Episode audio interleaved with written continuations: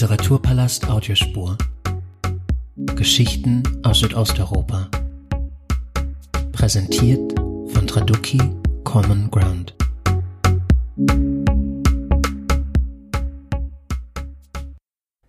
Ich begrüße Sie ganz herzlich zu diesem Audioformat, in dem es heute um persönliche und politische Freiheit, eine Kindheit und Jugend in Albanien in den 80er und 90er Jahren und vom Erzählen und Schreiben über die eigene Geschichte gehen wird. Über diese und weitere Themen möchte ich mich mit der albanisch-britischen Politikwissenschaftlerin und Autorin Lea Üppi unterhalten, von der im Frühjahr 2022 das Buch Frei Erwachsenwerden am Ende der Geschichte in der Übersetzung von Eva Bonnet im Surkamp Verlag erschienen ist. Unser Gespräch werden wir zweisprachig führen. Lea Üppi wird auf Englisch reden, ich selbst auf Deutsch. So haben wir das auch schon vor etwa zwei Monaten gemacht, als wir uns im Rahmen der Buchpräsentation von Frei in den Büchereien Wien vor Publikum unterhalten haben. Unsere Podcastaufnahme mussten wir ein paar Mal verschieben. Umso mehr freue ich mich, dass es heute klappt. Liebe Lea, ich sende ganz liebe Grüße nach London. Hallo. Hallo. Zunächst einige biografische Angaben zu meiner Gesprächspartnerin. Lea Yppi wurde 1979 in Tirana geboren und studierte Philosophie und Literatur in Rom und Florenz. Zahlreiche Forschungsaufenthalte führten sie unter anderem nach Paris, Oxford, Stanford, Canberra, Berlin und Frankfurt am Main. Heute ist Lea Yppi Professorin für politische Theorie an der London School of Economics. Zu ihren Schwerpunkten zählen das politische Denken der Aufklärung, insbesondere bei Kant, Marxismus und kritische Theorie sowie der Nationalismus in der Geistes- und Ideengeschichte des Balkans, hier vor allem in Albanien. Nach zahlreichen wissenschaftlichen Publikationen und journalistischen Beiträgen liegt mit Frei nun ein Buch vor, das man als ein autobiografisches Sachbuch oder aber als ein Memoir bezeichnen könnte. Über das Genre werden wir uns im Verlauf des Gesprächs auch noch unterhalten. In Frei erzählt Lea Üppi von ihrer Kindheit und Jugend in Albanien, von ihrer Familiengeschichte, aber auch von politischen und gesellschaftlichen Entwicklungen in Albanien. Der erste Teil des Buches konzentriert sich auf die 80er Jahre. Wir erfahren vom Alltag im Sozialismus rund um Mangelwirtschaft, Zensur und Staatskontrolle, vom Personenkult um Enver Hoxha und vom sich abzeichnenden Zerfall des alten Regimes. Im zweiten Teil geht es vornehmlich um die 90er Jahre, die in Albanien geprägt waren von drastischen politischen und wirtschaftlichen Umbrüchen, von Gewalt und Auswanderungswellen, aber auch von einem allgemeinen Aufbruch und dem Kampf um Freiheit, Wohlstand und politischer Teilhabe. Liebe Lea, die Ereignisse, mit denen Sie sich in Ihrem Buch auseinandersetzen, liegen schon viele Jahre zurück. In Ihrem Buch heißt es an einer Stelle, meine Großmutter sagte immer, wenn wir nicht imstande sind, über die Zukunft nachzudenken, müssen wir uns der Vergangenheit zuwenden. Was hat den Ausschlag gegeben, gerade jetzt, über 20 Jahre, nachdem Sie zum Studium das Land verlassen haben, von den 80er und 90er Jahren zu erzählen? War es dieses Hadern mit der Zukunft, das im Zitat benannt wird, oder hatte das ganz andere Gründe? Yes, thank you for having me to talk about the book.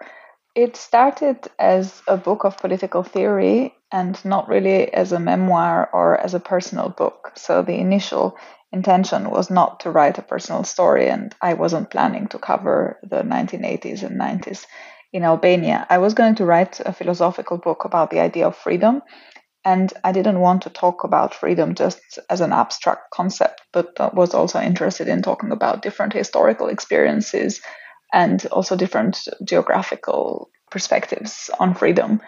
And therefore, what started as a book, which was going to be about ideas and the history of ideas in context, became more and more concrete as I was stretching back to the past to reach for examples of institutional setups in which freedom had appeared sometimes as an ideal, sometimes as a promise, sometimes as a disillusionment. And the more I was stretching back to the past, the more I made an effort to talk about these experiences of freedom in a way that would be accessible not just by people interested in political theory and in philosophy, but also by just members of the public interested in the idea of freedom, the more it became a concrete project which turned uh, autobiographic as I was writing the book.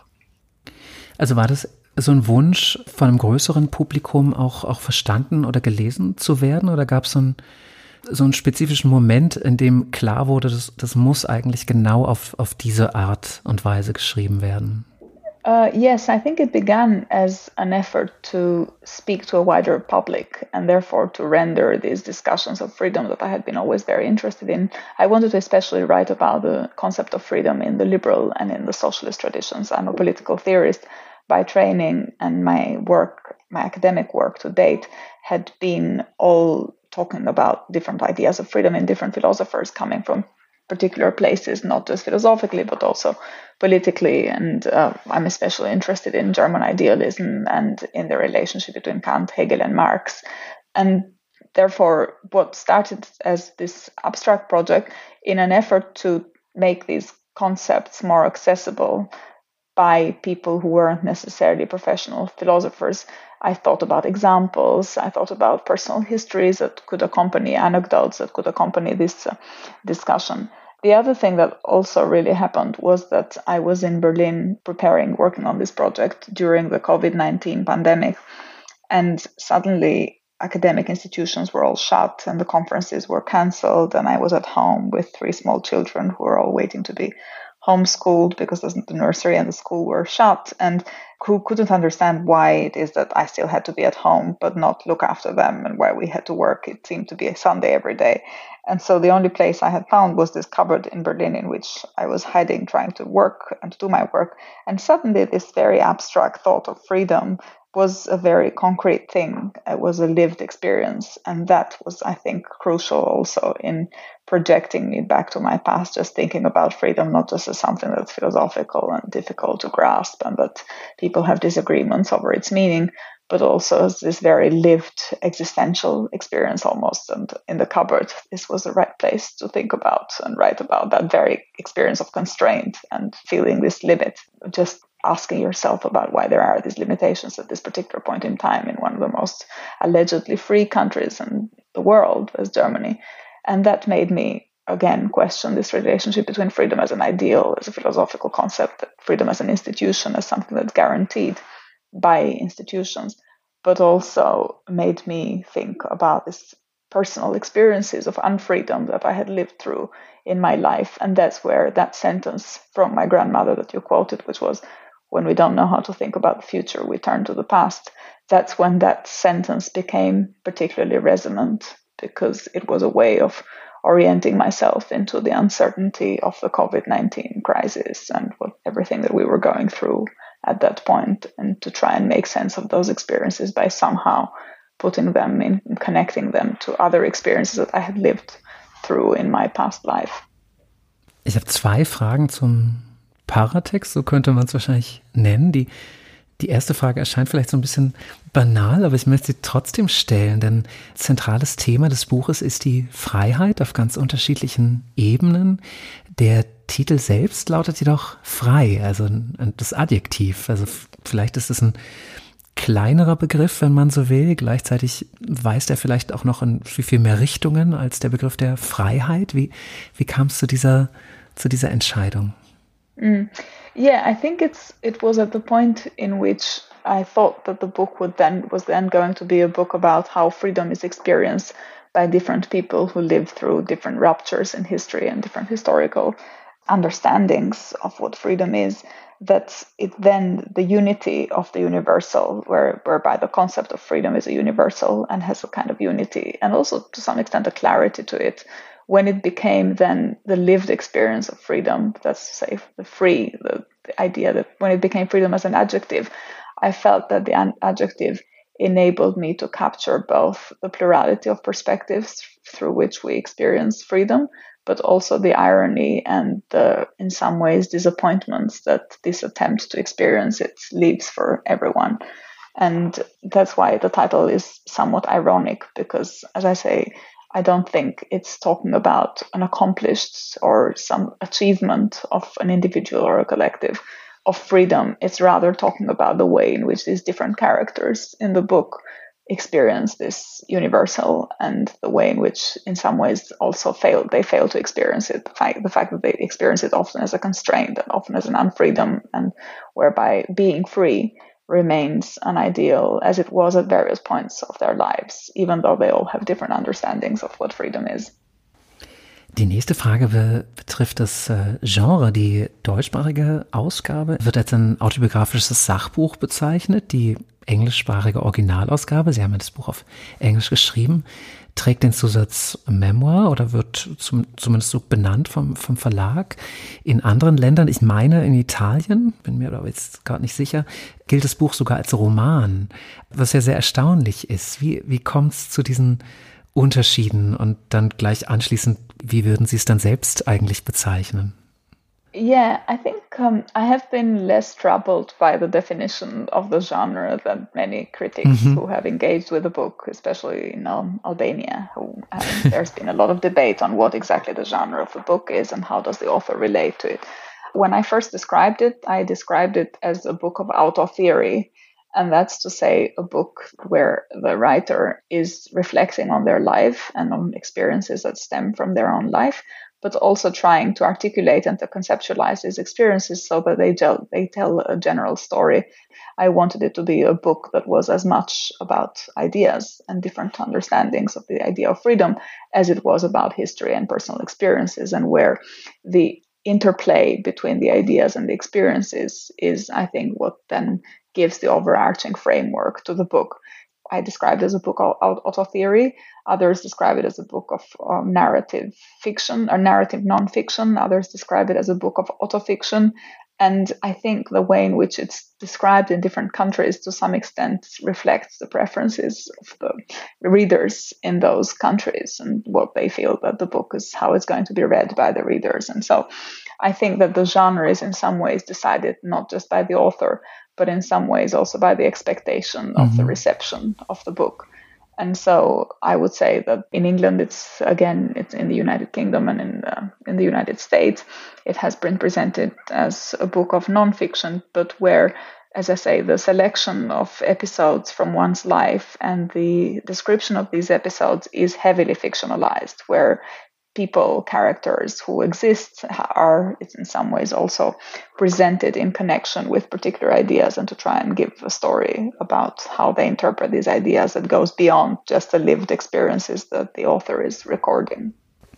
Sie haben es eben schon angesprochen mit, mit Albanien. Ihr Buch ist bei Kritik und Publikum ein großer Erfolg. Also es steht auf den besten und den Bestsellerlisten. Und nach unserem Gespräch in den Büchereien Wien kam es dann zu einem Einwand aus dem Publikum. Auch auf einer recht emotionalen Ebene wurde eben die, die, die, die Genrebezeichnung kritisiert. Ihr Buch würde zu viele fiktive Momente enthalten, um als Sachbuch bezeichnet werden zu können. Aus welchen Reihen erreicht Sie so eine Kritik und wie, wie gehen Sie damit um? Um, I think one of the questions that arises has to do with the amount of literature that has been reflecting on not just the period, the communist period, but also the transition to liberalism and capitalism in Albania, and the fact that there hasn't been a lot of literature translated from Albanian authors that has reflected on this period and on these experiences and where I think having this one book that has been extremely successful, especially outside Albania, has given the book a kind of burden of representation of many different experiences, of many different generations, and of many different um, understandings of how the period unfolded and of the relationship to freedom that I try and thematize in the book.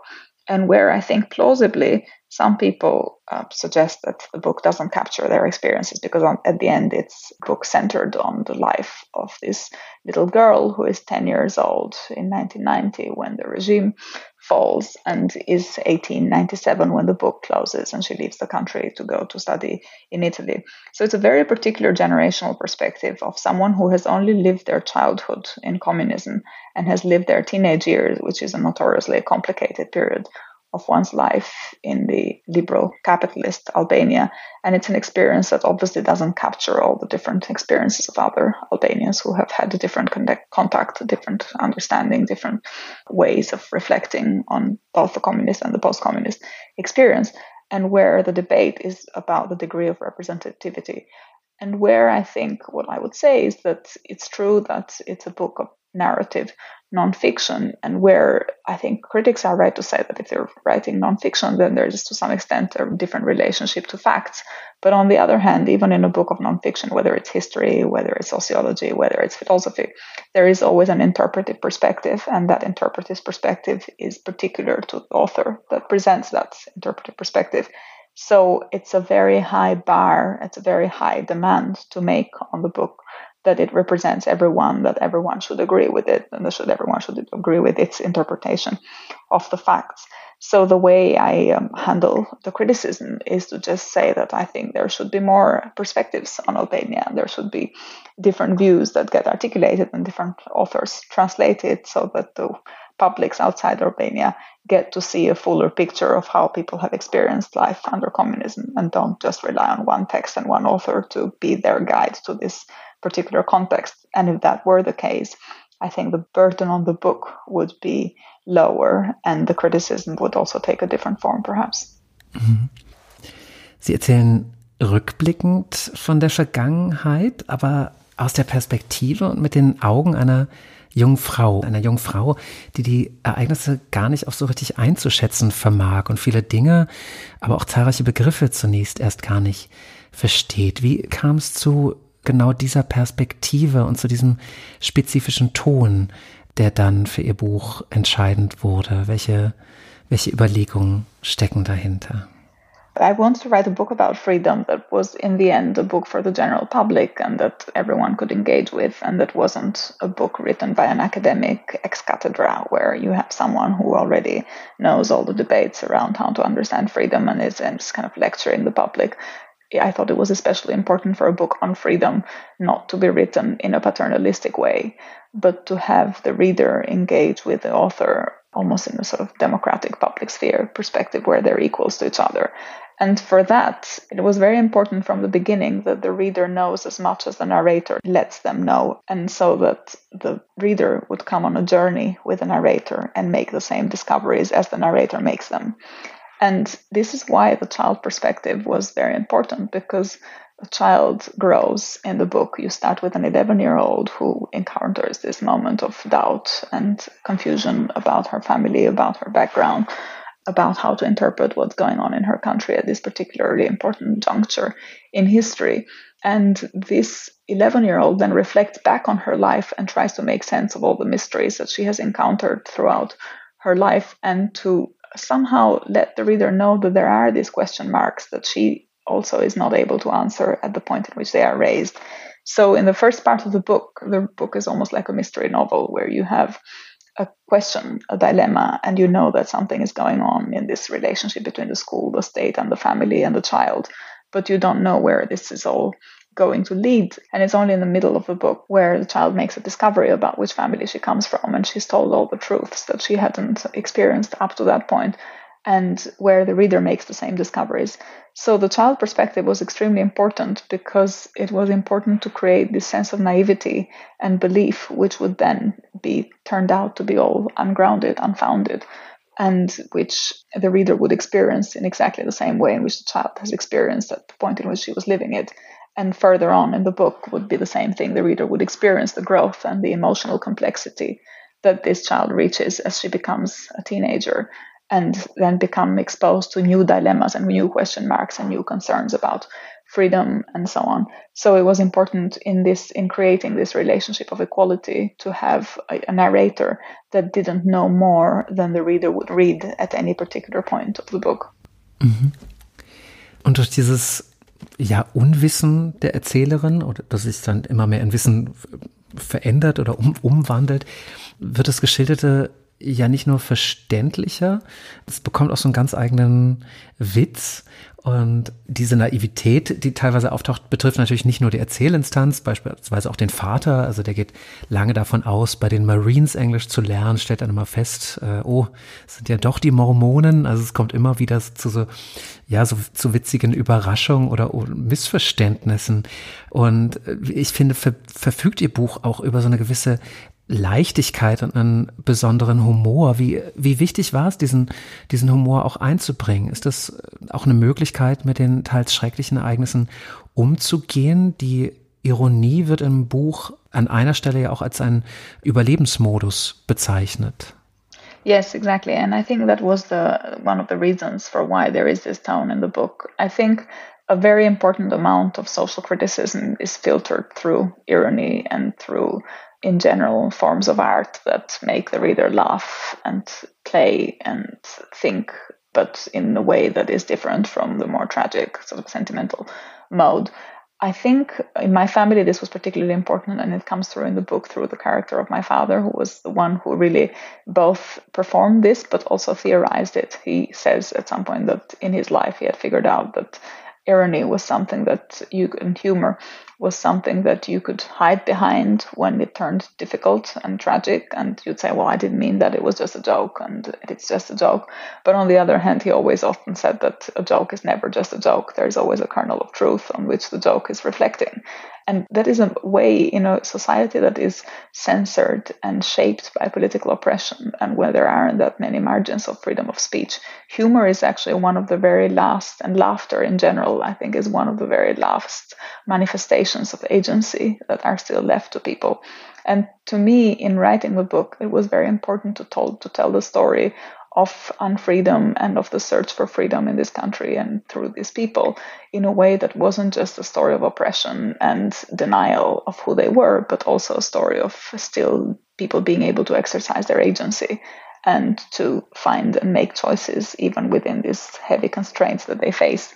And therefore, having irony, having jokes, having a reader laugh at certain things was a way of realizing that actually these characters are not just tragic victims of the past or of the history that they go through, but they're also actors in it and they have their own agency and this agency is expressed if it, even if it can't be expressed in forms of political dissent or organized uh, manifestations of uh, expression of criticism of the government it can be manifested and it can be expressed through irony and through this repossession of the world through laughter.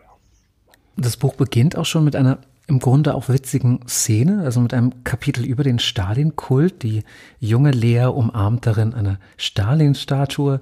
Im weiteren Verlauf geht es auch immer wieder um den Personenkult um Enver Hoxha, der immer Onkel Enver genannt wird. Können Sie von diesem Personenkult erzählen und wie er sich auf das allgemeine Leben oder auch ganz spezifisch auf Ihr eigenes ausgewirkt hat? Yes, it was very important in communist Albania. And uh, the book starts with Stalin, but the real person around which there was a personality cult was Enver Hoxha, the secretary of the Albanian Labour Party, who was a Stalin like figure and who modeled himself after Stalin, even though obviously he couldn't claim the same world historical importance of uh, Stalin, as teacher Nora puts it in the first chapter, but who somehow preserved and maintained his authority by claiming to be a Stalinist, even when those who were had been close to Stalin, even when the Soviet Union, for example, abandoned the cult of Stalin. And the idea was that there's this character who has shaped history and who directs politics and about whom everyone knew from very very young age i remember in nursery already there were stories that involved children having met Enver Hoxha and talking about how nice he was to children and how much he loved children, and how much he worked hard for Albania. And this was really almost like a replacement for religion. Albania was an atheist country, especially at the point in which I was growing up in the 80s. It was the only country in the world that had atheism in its constitution. And yet there were these markers of political life that had this almost like they were like idols, like secular idols. And for children, Enver Hoxha was really like a kind of semi god. He was packed with so much aura from these narratives of his life in the war and his role in fighting the fascists and the Nazis to building on communist Albania to guiding the party. And so the couple of Enver Hoxha on the one hand was a person, a concrete person, and the party, the Communist Party on the other, that was a kind of abstract force, were like to every child in Albania, they were told that they were like family members. The party was like a mother, and Enver Hoxha was like a father, like a grandfather. And they grew up with this cult of the personality, and it affected everyone. If you didn't, for example, um, expose a photo of Enver Hoxha in your living room, or if you didn't go with your work collective to pay tribute to his grave after he died, or if you said something at work that suggested that you were doubting the moral power and the important symbolism that came with this figure, then you would be in trouble and there'd be repercussions for, for the adults as well. So while the children really believed because it was what replaced some kind of mythical narrative, grown ups perhaps had stopped believing but still had to pretend they believed out of fear for repercussions. Ja, Sie haben gerade schon die, die Maßnahmen erwähnt oder die Praktiken, äh, denen man sich irgendwie zu unterwerfen hatte, um äh, ja dem Personenkult ja diesen lebendig zu halten. Es gab aber auch sonst ständige Kontrolle und Disziplinierungsmaßnahmen, die gibt es natürlich in jeder Gesellschaft, ja auch wir leben irgendwie in einer äh, Kontrollgesellschaft. Aber in Albanien waren diese Maßnahmen eben besonders stark. An einer Stelle werden ihre Eltern in die Schule zitiert, weil ihre Fingernägel für zu lang befunden wurden. Ja, also auch da wurde genau geschaut, wie, wie sehen die Kinder aus und wie verhalten sie sich. Also der Staat griff sehr, sehr stark in die Leben, aber vor allem auch in die, in die Körper der Bevölkerung ein. Um welche Aspekte ging es hier besonders? Was, was war der, dem Regime besonders wichtig? Was galt zu regulieren? Oder, oder anders gefragt, was haben Sie selbst da als besonders gravierend oder eingreifend empfunden? Oder war das einfach völlig normal und wurde gar nicht so sehr hinterfragt? I think it was difference that was fought. And so everything that made people different from each other was considered to be a manifestation of bourgeois decadence or of liberalism gone expressing itself in the personal choices of citizens. And, there, and, therefore, especially after the um, Cultural Revolution, the Chinese influence on Albanian politics this became policed very, very harshly. So even tourists who came to travel to Albania would have their hair shaved at the border and their beards shaved at the border as well. They wouldn't be allowed in the country if they showed up with hair that was too long or with beards that were unshaved. And so there was a sense in which personal exterior appearances were very, very important. And generally, this image of the kind of neat citizen, starting with a child who had to have neat hair and neat fingernails and be clean and would be taught a whole routine on how to engage with personal hygiene from the minute they woke up in the morning. Then they'd come to school and there'd be gymnastics and there'd be physical education performed for the first 10, 15 minutes before entering into the classrooms. Same thing happened to the work collectives after the Cultural Revolution as well. People would go and have physical education before they went into their offices. And so there was this general collective training of the bodies and disciplining of the bodies, of the appearances, where the idea was to just cultivate conformity at all levels, and where any departure from conformity was seen as a reason to suspect politically those who performed it. And I don't know if there was anything that was just stayed there for the long term. I think what stayed for the long term was this idea in people's minds that communism signifies suppressing diversity and suppressing individuality, and it means the state decides for everything, which I think in the end was what made them extremely reluctant and hostile to embrace anything that came from the state afterwards as well, and extremely um, suspicious of the state's role. As my mother is one of the characters in the book who articulates this perspective very, very clearly. Ja, sehr wenig konform war ihre Familie, vor allem ihre Großmutter. Man, man, man erfährt im Buch ja generell viel über ihre Familie, vor allem über ihre Eltern. Eine besondere Rolle hat aber eben ihre Großmutter Nini, die sehr zentral ist. Sie taucht auch im Buch eben ganz am Anfang in der Widmung und am Ende in den Dankesworten auf. Also sie bildet im Grunde auch so eine Art Klammer. Wichtige Erkenntnisse über die Freiheit stammen von ihr. Sie wird häufig zitiert. Können Sie davon erzählen, warum die gerade die Großmutter äh, so eine große Rolle bei Ihnen einnimmt? Sie scheint ja die ganze Familie, aber eben auch ihr Buch zusammenzuhalten. Yes, she was very important to me personally because she was the person that had the greatest influence on my education and with whom I grew up. but also the person that really helped me navigate the transition and helped me through these different crises and these moments of disorientation. He was very, she was a very interesting character because she was born in Salonika when it was still an Ottoman city at the edge of the, at almost at the end of the beginning of the collapse of the Ottoman Empire. And she came from this aristocratic family, Albanian family, but with roots in the Ottoman Empire. Her ancestors had all been administrators of the empire and had been serving the empire in its various provinces also outside Albania.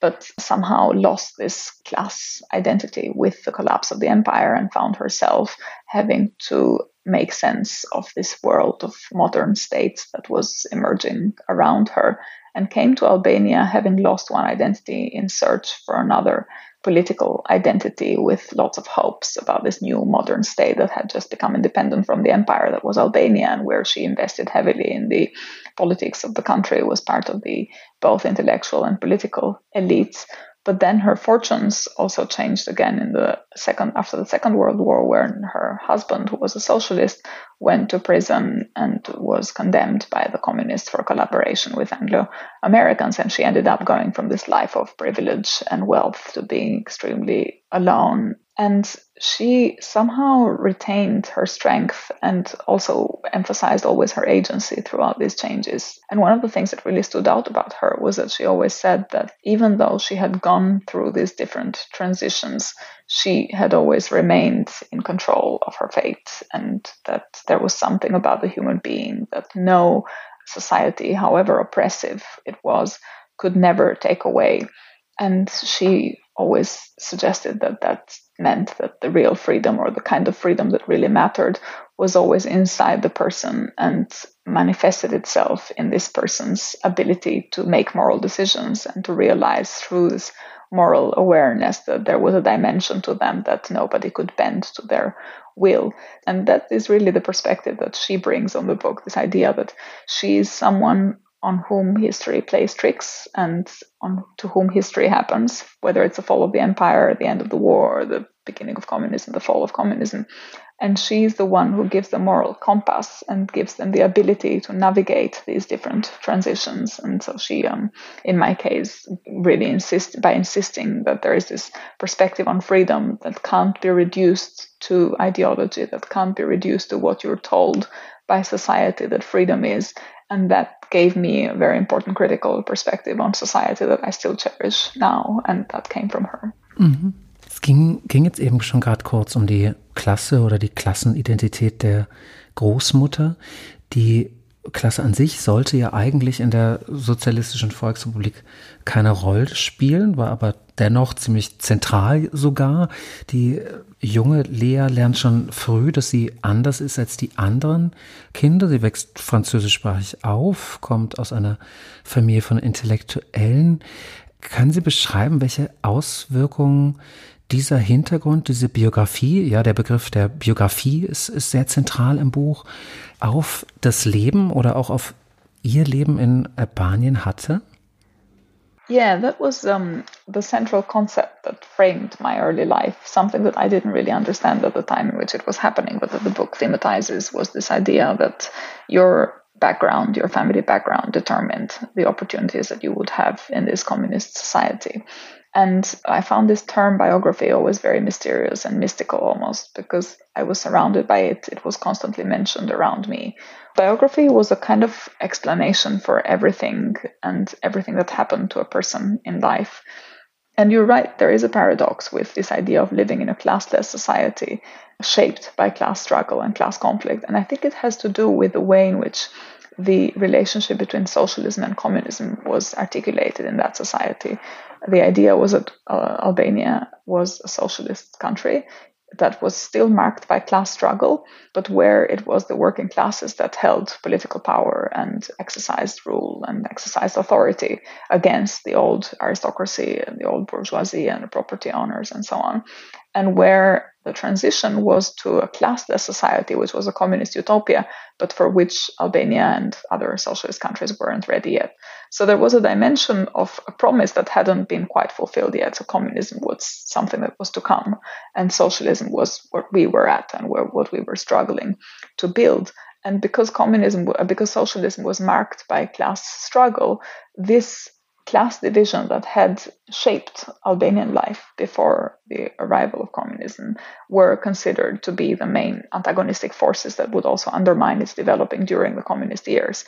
And therefore, the descendants of these classes were themselves then chased and persecuted, and the state had a particular eye, watching eye on them to see whether they conformed or whether they were going back with some nostalgic idea of their past life as a bourgeoisie or as the aristocracy and so on, which is, of course, not something that I was aware of because as a child, I didn't really, I knew that I had a complicated biography. I knew that there was something slightly strange about my family and that it was slightly different from other families. And as you mentioned, speaking French was one of the elements of mystery that I didn't really understand why that was the case. And it was only after 1990 where my grandmother explained that to her it was the language of the aristocracy and something that reminded her of her past life in the Ottoman Empire, and it was a way of preserving her class identity that it dawned on me that this was one of the elements that had really turned me into a target and made me stand out from other children. But where otherwise you bring, I was growing up as a descendant of you know, sort of as a good citizen, as a representative of the younger generation of children committed to Albanian socialism, without knowing that in fact there were limits to how much that worldview would have been realized in my case, given the background and given the family position. And as my parents said, when they revealed the truth, I was the enemy of myself in a way because I had kind of grown up thinking, committed to this idea of socialist class struggle, not knowing that the class enemy in some ways was living within our four walls and they were my parents, I was my grandmother, and so on. Das leitet auch gleich über zum nächsten Punkt und er muss gerade überlegen, wie wir das so umschiffen, dass wir nicht zu viel verraten, um eben den, den Spannungsbogen, den das Buch ja aufbaut, auch noch für zukünftige LeserInnen irgendwie aufrecht zu erhalten. Aber eben am, am Ende des ersten Teils, das Buch ist in zwei Teile gegliedert. Der erste setzt so an unterschiedlichen Situationen an, der zweite ist eher chronologisch erzählt die junge Frau oder das Mädchen tritt schon früh als eine Person auf, die die Dinge hinterfragt, ohne aber eben so die politische Ordnung im Großen jetzt in Frage zu stellen. Aber dann kommt es zum Zusammenbruch des Landes und sie erfährt eben sehr, sehr viel über ihre Familie und sie erfährt eben auch, dass sie viele Jahre belogen wurde oder dass sie nicht so, ja, die, die Wahrheit gesagt wurde. Und plötzlich entsteht ein großer Konflikt. Und das, das heißt, ich zitiere, ich wusste nicht, wo ich hinschauen und wem ich glauben sollte. Also es treten Dinge zutage, es kommt zu so einer Art Erwachen. Wie hat dieses Misstrauen beziehungsweise der Vertrauensverlust das Verhältnis zu ihrer Familie bestimmt? Und anschließend hat sich dieser Konflikt überhaupt je aufgelöst? I think uh, at the time it was very confusing, and it wasn't. Pre- it didn't present itself, or I don't remember it presenting itself as a conflict. It was more like feeling that I was moving from one language to another. At some point, you're told that everything you knew about the world up to that point is actually not right, and that you need to reframe everything and have new labels and have new values and have a new way of understanding reality. And that was very confusing. I don't think I doubted what my parents said to me from a moral perspective. I felt that they had not trusted me because otherwise they were always telling me that, you know, I was a good citizen, a good pioneer, and someone who was understanding things. And I felt at some point they had not trusted my capacity to understand. And that was more concerning than the fact that they had been lying to me. So I don't really know what that did to my identity. I think it's one of these questions where you find out only at the end of your life how that has really, how such a kind of deep trauma like that has affected you. I think I understood why my parents had done it. It was in part to protect themselves because it would have been really dangerous to tell me the truth. It was also in part to protect my ambition because I was, as I said, a very um, motivated citizen and motivated communist child and pioneer, and they didn't want to destroy that ambition too early. They thought that it should be destroyed by itself, that one should become autonomous. One becomes autonomous in the process of discovering freedom by themselves. And you can't really guide someone through that change, even though they had to do it eventually, given the change of circumstances. But I think they were just preparing for, they were waiting for the time to be right and for the moment in which I would understand myself. And they insisted, as they revealed the truth to me, that this is exactly what would have happened, that I would have at some point stumbled on the limits of my motivation to be a communist child and a communist citizen. And that, that would have been a moment in which I would have been discovered and found out more about the family history and so on. So I don't think it didn't bring any uh, personal fundamental rupture. But what it did, what it did do to me was, I suppose, it left me with this underlying skepticism and this inability to really trust then afterwards anything that I was told is the truth now. Because once you've been lied to again, it's very hard to believe that you're not being lied again, even when everyone else is telling you, but this is now the truth. So that was, I think, the, probably the most important long-standing legacy. Denn im zweiten Teil des Buches, nach diesen Umbrüchen, auch innerhalb der Familie, geht es im Buch sehr, sehr stark um politische Verantwortung. Und da beschreiben Sie, dass die Verantwortlichen im Land für die sozialistische Diktatur gerade nicht zur Rechenschaft gezogen wurden. Es gab keine Täter und alle waren plötzlich unschuldig. Wie hat sich diese Diskussion um persönliche und politische Verantwortung in Albanien denn in den Folgejahren entwickelt, beziehungsweise wie sieht, wie blickt man heute auf diese Zeit zurück, gerade hinsichtlich der Verantwortung? I think it's still a very open wound in Albanian society, in part because there is victims of communist past in Albania haven't had the truth yet. There's many many people who were lost and disappeared, and bodies that are still not have still not been found. And so there is a process of searching for truth that becomes more and more complicated the more time goes past. And rightly i think victims want truth so that they can then prepare for reconciliation. On the other hand it was the chain of responsibility and the web of network of cooperation compromise and complicity in that society was so complex that there is a risk that the more you find out, the more divisive it becomes, the more you lose trust because you see how much, how deep this whole underlying network of spying and um, reporting on family members or reporting on colleagues at work and so on became, how, how much that shaped society. On the other hand, it's also a story of how people found ways of becoming solidaristic with each other and tried to survive the circumstances precisely by creating networks of strength and collaboration with each other. And so, in the very same realms in which you would find you would find spies and doubt and suspicion, you would also find mutual support and solidarity and strong bonds of friendship and, and warmth and both sides of reality were there. And I think this just complicates the, the relationship and the discussion around political and personal responsibility. But I think in the end, both are very important. Truth is really important, and truth is individual and needs to be found individually. And all individuals will then have to identify ways in which whether they can forgive and how they can forgive and how they can reconcile and that process has to go in parallel with the process of mending the scars and trying to um, think about the future and in some ways recover this trust with one's fellow citizens and also the trust in one's society and in one in one's state which is very important to move forward in the future. Mhm. Ja, viele von den Strukturen haben sich dann im Verlauf der 90er aufgelöst oder wurden aufgelöst durch die ja gravierenden Umbrüche gerade in auch in ökonomischer Hinsicht. Ähm, viele Menschen wurden arbeitslos, sehr viele Menschen verließen das Land. Ich glaube, das ist auch eine Sache, die, an die viele denken müssen, wenn es um Albanien geht. Alle wollten weg, heißt das in ihrem Buch. Es kam zu diesem ja sogenannten Exodus. Wie hat sich diese massive Abwanderung dann auf das Land ausgeübt und warum haben Sie selbst nicht den Wunsch entwickelt, das Land zu verlassen, so viel, so wie viele andere zur damaligen Zeit? Maybe the last question is easier to start with. Mm-hmm. My grandmother was always hostile to us moving. My mother always discussed it, and whenever there was an opportunity to present it, she was always keen for us to try and take these opportunities that were being given outside Albania.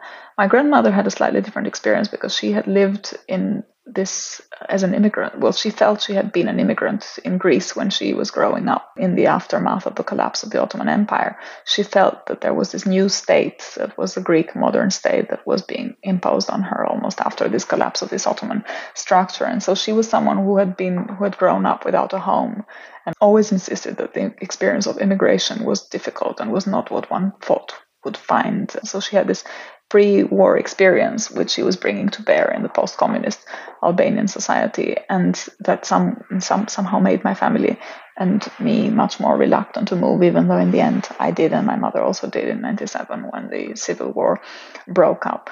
But the question of migration is a really important one because the country was affected by massive waves of migration after 1990, and it went from being a place from which nobody could ever leave because you would be shot at the border during communism if you did leave to being a place from which everybody left. And the first thing they tried to do is to leave the country. And sometimes people didn't even know why they were leaving. All they knew was that they wanted to leave and that they didn't know what they would find on the other side. But they, it was a, a kind of dream that was not realized from their parents' generation, or it was an aspiration to realize or to find a form of freedom that had been missing in Albania.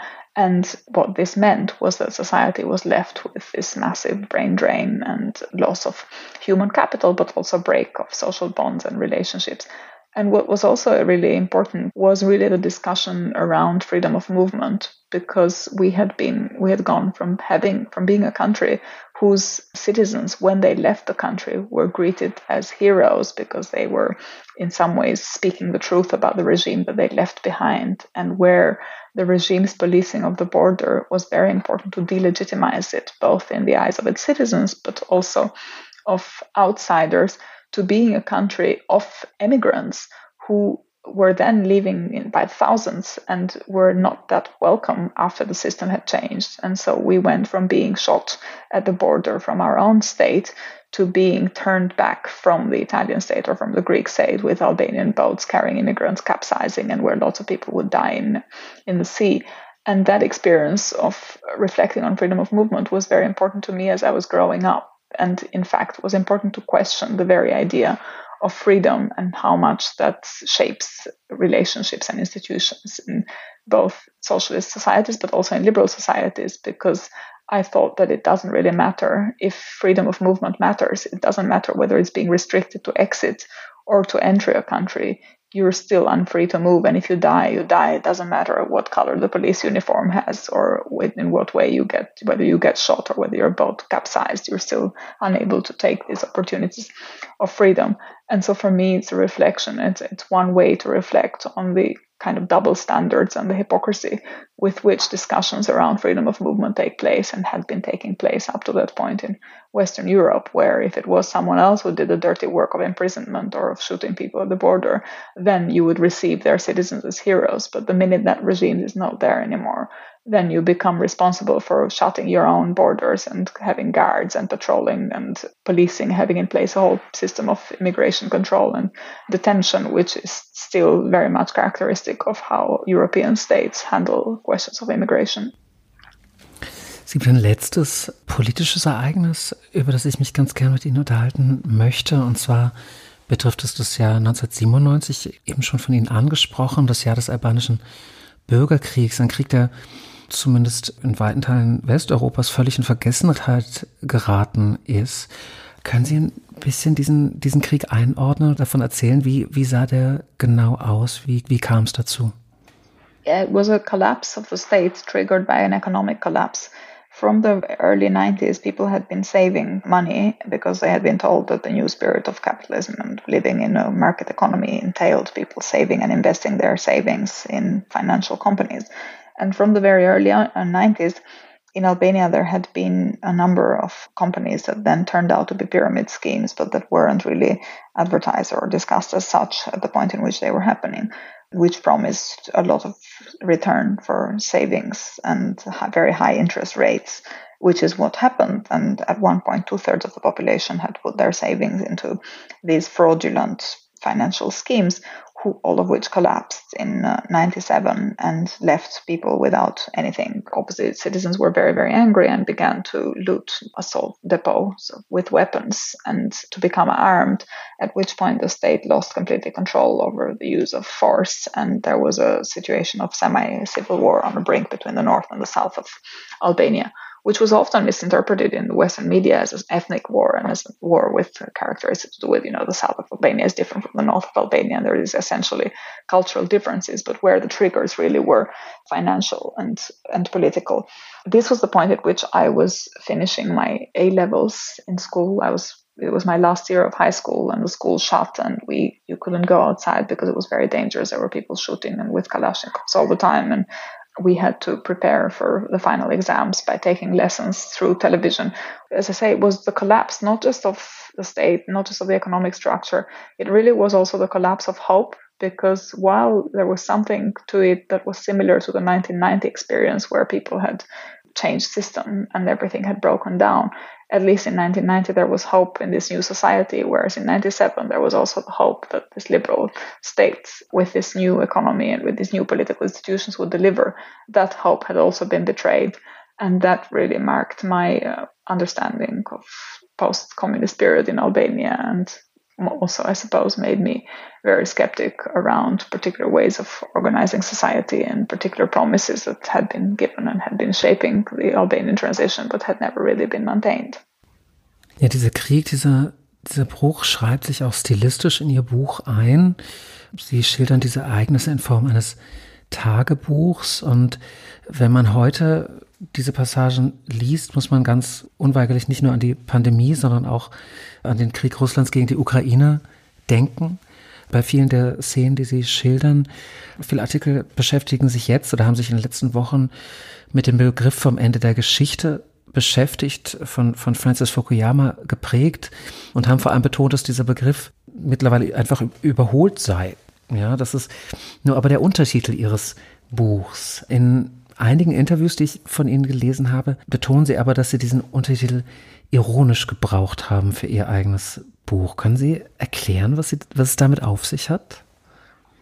Yes, there is a double irony, one of which made it into the title of the book, but the other one which uh, didn't. And uh, I was considering putting it in the paperback, but it was to do really with the way in which Fukuyama also specifically mentions Albania when he talks about this concept of the end of history and this idea that it captures a world historical trend, which of course might have exceptions in small countries, but doesn't really challenge the theory more generally. And in fact, he specifically says in his writings that we don't need to ask the people of Albania what they think about the end of history or whether the history has really come to an end, mm-hmm. because what we're concerned with here is the general trend. And so it was an ironic twist because it was a per- perspective of someone from Albania who had lived through the end of history, who had lived through this idea that now there is no alternative. The clash of ideologies is over. There's clearly just one winning winning vision, and all we need to do is to realize that vision and to um, put all our efforts into bringing this liberal world, which has clearly emerged triumphant from the end of the Cold War. All we need to do is to realize that vision. And I suspect, and, and, and in part, the the irony of the title is exactly to challenge that and to try and say that history had new there was parts of the world for which history had never really gone away that have to constantly accept, uh, constantly settle accounts with the past, and for whom the future and the present is shaped by their self understanding of the past, by the way in which they understand their own agency in the past. And I think events of the last months confirm that where we're back to talking about the Cold War, we're talking about nuclear threats, we're talking about superpowers, we're talking about the geopolitics of the world before 1990 and how it shaped political relations between people, which confirms really that these conflicts are always there and they're always brewing underground until they become explosive and they become difficult to handle.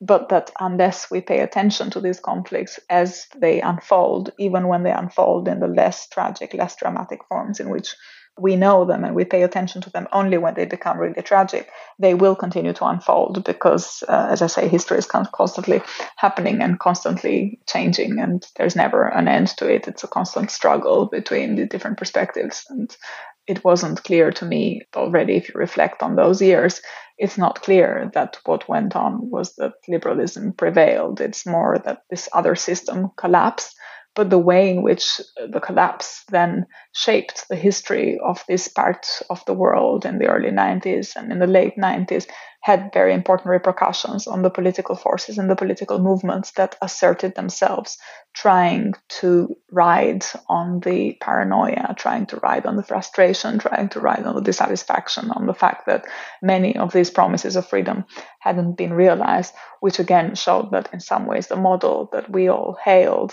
as the triumphant winning one had never really been the triumphant winning one, or that we were perhaps wrong in that diagnosis. Ja, wir kommen vom Ende der Geschichte zum Ende des Buches und zum Ende unseres Gesprächs. Ich möchte ganz zum Schluss über den, ja, zum, zum letzten Sach Satz des Buches kommen. Sie beenden Ihr Buch nicht pessimistisch, sondern kämpferisch. Der letzte Satz lautet, ich habe meine Geschichte aufgeschrieben, um zu erklären, zu schlichten und den Kampf fortzuführen.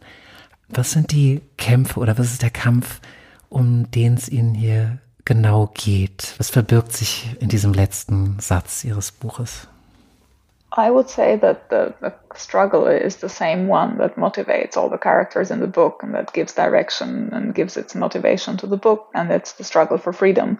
And what we need to fight for is a society in which the inner freedom, in which the dignity of the person that my grandmother tries to articulate in the book, and her emphasis that, you know, there is a dimension to the human being that can never be completely instrumentalized and brutalized and manipulated, which gives them their dignity. That important knowledge and that awareness should become the foundation of social critique whereby we try with that criticism to construct a society in which the dignity of people is always respected and that society is not there. The societies in which we live are societies with very important degrees of unfreedom. There is always someone individual or a collective or a people that is living under constraint that is living a life of instrumentalization and exploitation and, and brutalization. And i think this insight about what gives human beings dignity should be the insight that motivates the social critique that enables us to go beyond that state of affairs and to fight for a world in which we really mean freedom and we don't just say it. Liebe Lea, ganz lieben Dank für das Gespräch. Thank you for having me.